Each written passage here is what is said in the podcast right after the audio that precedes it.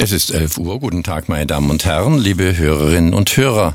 Hier ist Klassisch Modern bei Radio Free FM. Am Mikrofon Jörg Neugebauer.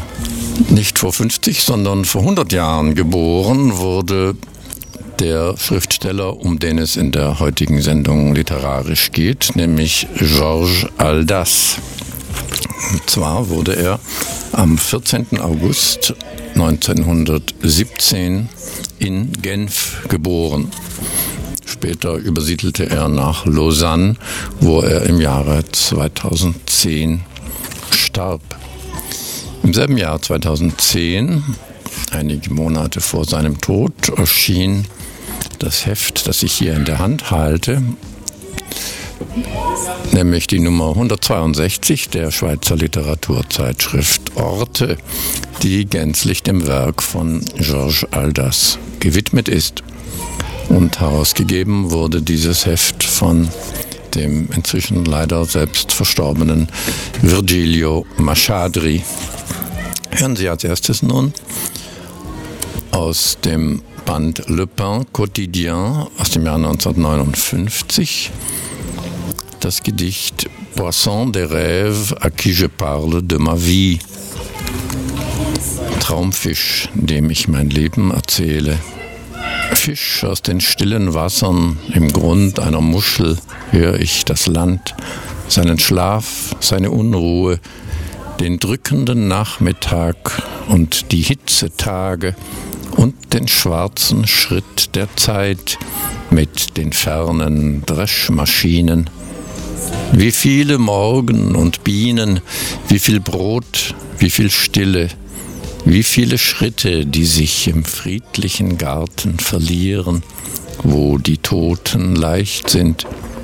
Und diese Sanftmut, einfach der Baumgärten und die Türe, die sich öffnet mit beiden Flügeln. Und von weit her hört man den Zug, der aus Frankreich kommt. Und es ist der Duft von Heu, und unsere ganze Kindheit.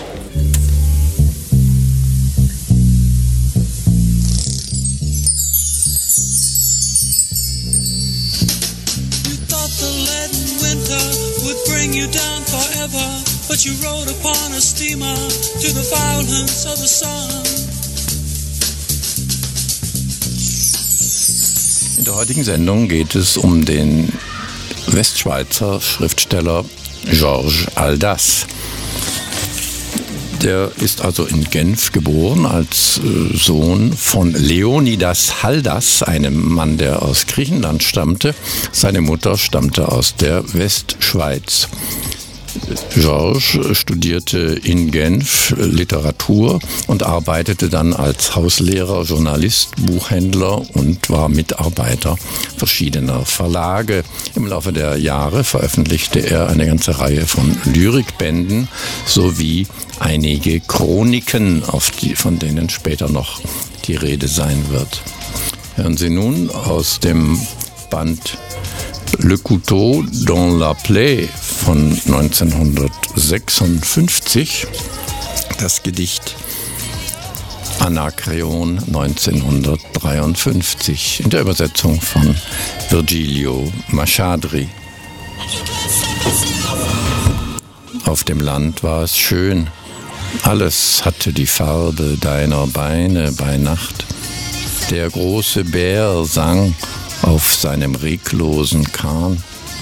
Polizisten durchwühlten stumme Hotels. Der Bahnhof war geschlossen. Tief aus unseren Küssen stiegen bessere Tage und man spürte sie kommen, wie sanfte Worte, wie Schafsmilch.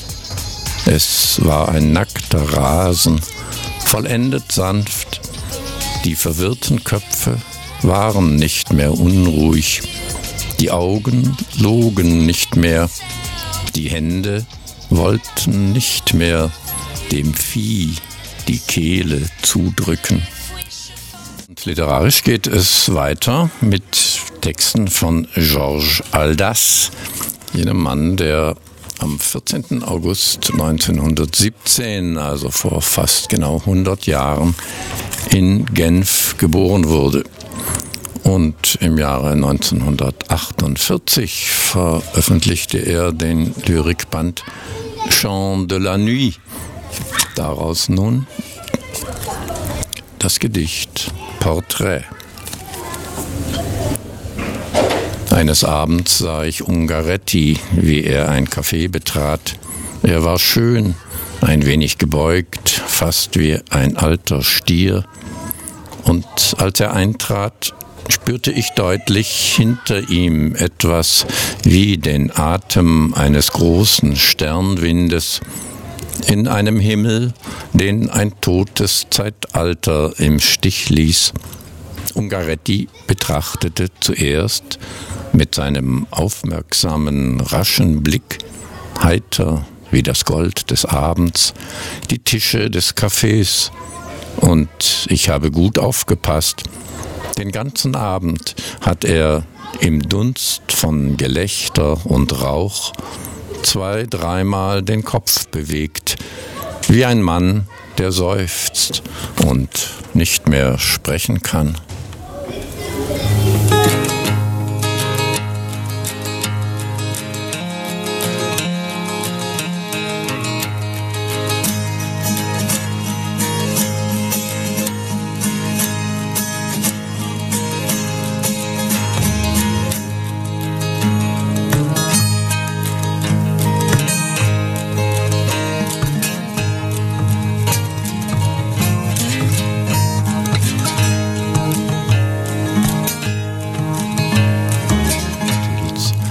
Only a Hobo.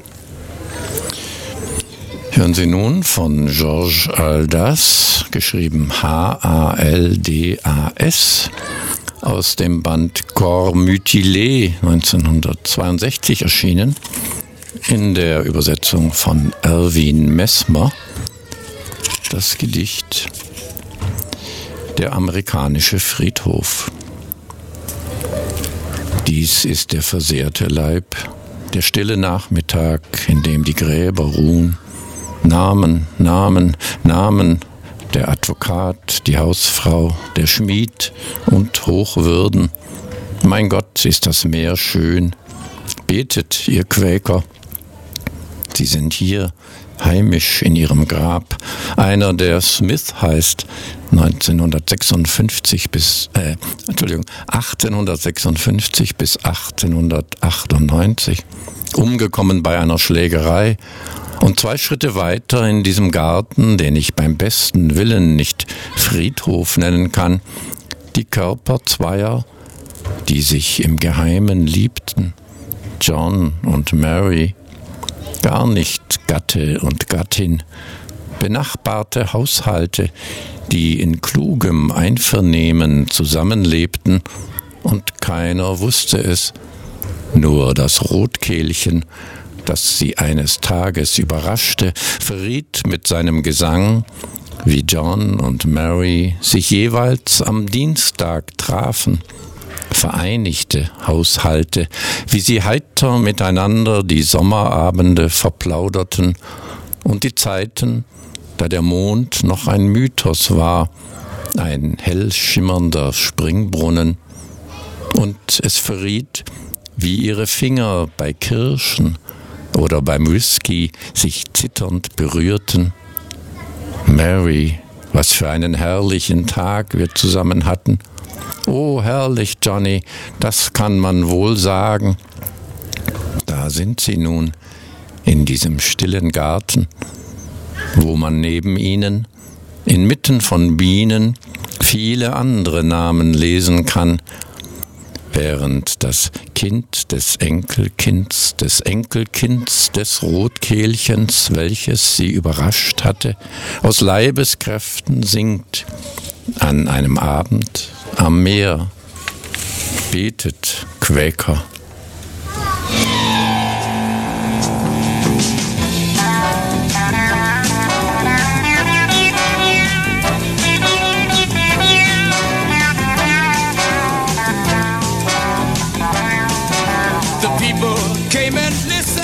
Vor mir liegt das Heft Nummer 162 der Schweizer Literaturzeitschrift Orte, erschienen im Februar, März 2010. Und der Herausgeber Virgilio Machadri hat den nächsten Text, Die Milch der Welt, mit einer kleinen Einführung versehen, die ich nun vor dem Text von Georges Aldas vorlesen möchte. Die Altstadtchronik von Georges Aldas heißt im Original genauer Chronique de la Rue Saint-Ours, nach einer Seitenstraße, die in Genf den Boulevard des Philosophes mit dem Bastionspark verbindet. Auch inhaltlich handelt es sich gleichsam um eine seitliche Fortsetzung von Aldas Boulevard des Philosophes. Denn wie dieses schöpft die Altstadtchronik aus dem Fundus der Kindheit des Dichters, deren Erinnerungen überhaupt einen wichtigen Nährboden für seine Lyrik wie für seine Prosa bilden. Denn all das Schreiben geht, auch wo er scheinbar als Chronist des Alltags auftritt, immer von seiner eigenen innersten Erfahrung aus, in deren Mittelpunkt eben jener früh gelegte Grund alle Zeit gestanden hat. Freilich bleibt er dabei nicht beim bloß Individuellen stehen, sondern versucht, die Gestalten der Erinnerung zu allgemein menschlichen Typen zu steigern. Während nun das andere Buch, vor allem die schwierigere, die schwierige Persönlichkeit von Aldas Vater umkreiste, rückt in der späteren Chronik die gütige Person der Mutter in den Mittelpunkt in einer kunstvoll komponierten Serie von Vignetten und kleinen, in, in sich geschlossenen Erzählungen entfaltet der Dichter immer aus der Perspektive des Kindes ein Panorama der Gestalten, die das Leben des Heranwachsenden geprägt haben. Der Mutter, der Tante Tato, gleichsam seiner zweiten Mutter, der Schwester, aber auch des Hundes Sick oder des Milchmanns, dessen Geräusche morgens um fünf das Kind aus den Ängsten schlafloser Nächte erlösten. Befreiung, richtige Befreiung kam erst Schlag fünf, wenn plötzlich der laut dröhnende und doch so wundersame Lärm einer Tür ertönte, die unsanft aufgerissen wurde, die Haustür, die den Milchmann ankündigte gab es in meinem Leben ein Gefühl der Freude, das in mir jetzt noch weiter schwingt. Dann ist es das Gefühl bei der Ankunft des Milchmanns. Der feste, beruhigende Schritt des Morgenmannes, der durch das Treppenhaus dröhnte, verscheuchte alle Nachtmare. Nicht das Morgengrauen vertrieb die Gespenster, sondern der Milchmann als personifizierter Morgen zum Voraus und mit welcher Freude kannte ich die ganze Folge von Geräuschen, von denen jedes vertraut war und durch den gleichbleibenden Ablauf die frohe Gewissheit des jungen Tags und der Befreiung brachte. Die schwere Milchkanne, erkennbar am dumpfen Schall, wurde zuerst im Parterre abgestellt, ich hörte, wie der Mann vor der ersten Tür den Deckel abhob und den Milchkessel nahm, den jeder Mieter am Abend vor die Türe stellte. Am helleren metallischen Geklirr erkannte ich, dass er mit sicherem Griff die große Kanne über den Kessel neigte. Und dann ertönte das wundervolle Zischen zauberhaft leicht und gleichzeitig tief wie brausendes Leben. Die Milch strömte aus einem Gefäß ins andere, die neu gefundene Milch der Freude, die Milch der Welt, die aus dem Urquell in den Behälter jeder Familie, jeder Wohnung schäumte, erquickende, nährende Flut, Kraft des frühen Morgens, Jungbrunnen, Labsal voll süßer Macht im grauen Morgendunst, der nun hell zu erstrahlen begann.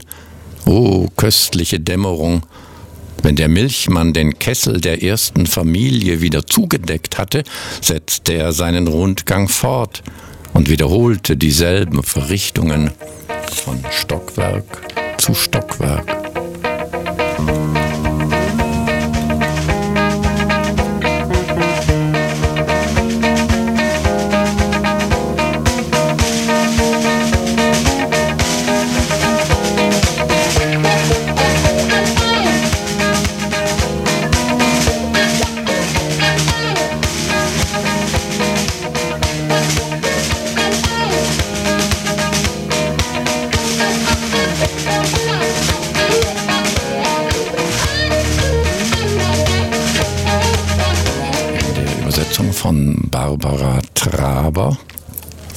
Gedicht Treue aus der Ferne.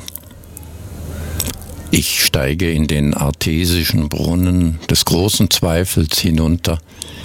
Ich durchquere eine Nacht, die von all jenen gezeichnet ist, die einmal da waren, morgen nicht mehr hier sein werden.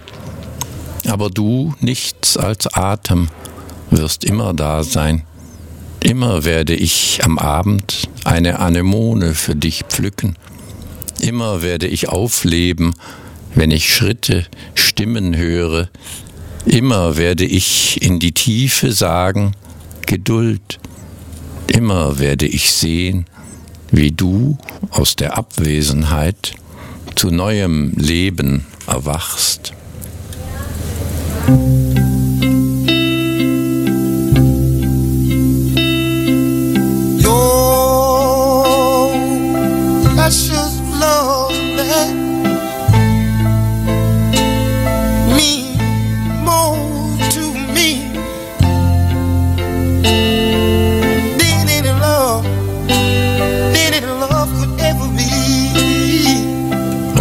Redding hörten Sie mit For Your Precious Love. Otis Redding war ja auch am Monterey Pop Festival beteiligt. Im selben Jahr kam er bei einem Flugzeugabsturz leider ums Leben. Hören Sie nun von Georges Aldas aus dem Band Poème de la Grande Usure von 1974 in der Übersetzung von Barbara Traber, das Gedicht Statt eines Abschieds. Freunde, ich entschuldige mich. Ich bin nicht mehr einer von euch. Ich habe nur eine Probezeit im Reich der Gewissheiten gemacht. Ich habe alles getan, um zu euch zu gehören und bleibe trotz allem ein Fremder. Heute verlasse ich euch Oh, ihr exakt geplanten Tage, ihr Stundenpläne am Morgen, ihr unfruchtbaren Vorsätze. Ich schlage einen anderen Weg ein. Ich wohne von nun an in den Luftschlössern der Kindheit und des Korns, dort, wo alles verloren geht und alles wiedergefunden wird. Ich bin nicht mehr einer von euch, Ihr müsst mir verzeihen.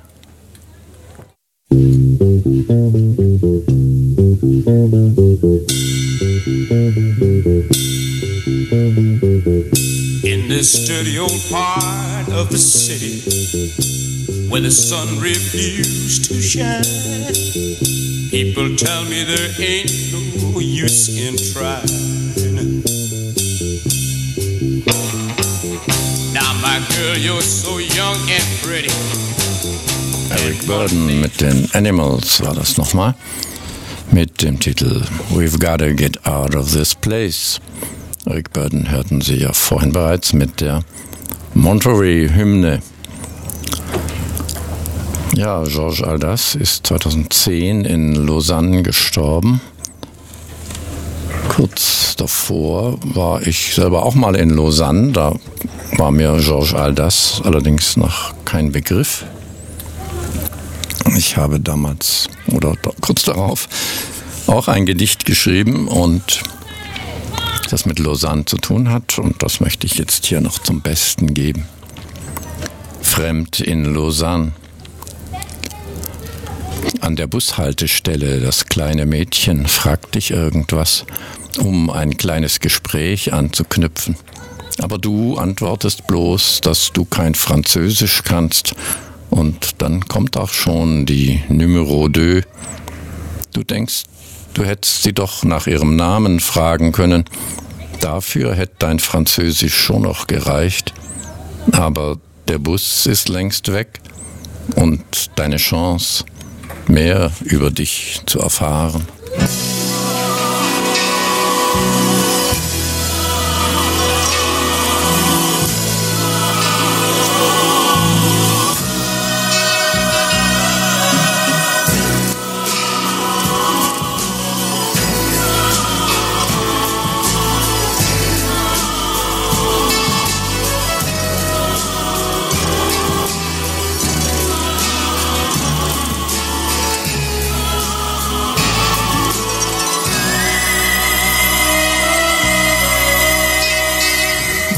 Das war nochmal die Rotary Connection mit der Jimi Hendrix Komposition Burning of the Midnight Lamp. Ja, die Mitternacht, Mitternachtslampe brennt ja noch nicht, aber Mittag wird es gleich. Und damit darf ich sagen, das war's auch schon für heute. Ich hoffe, wir hören uns wieder heute in 14 Tagen am 15. August zu einer Stunde klassisch modern.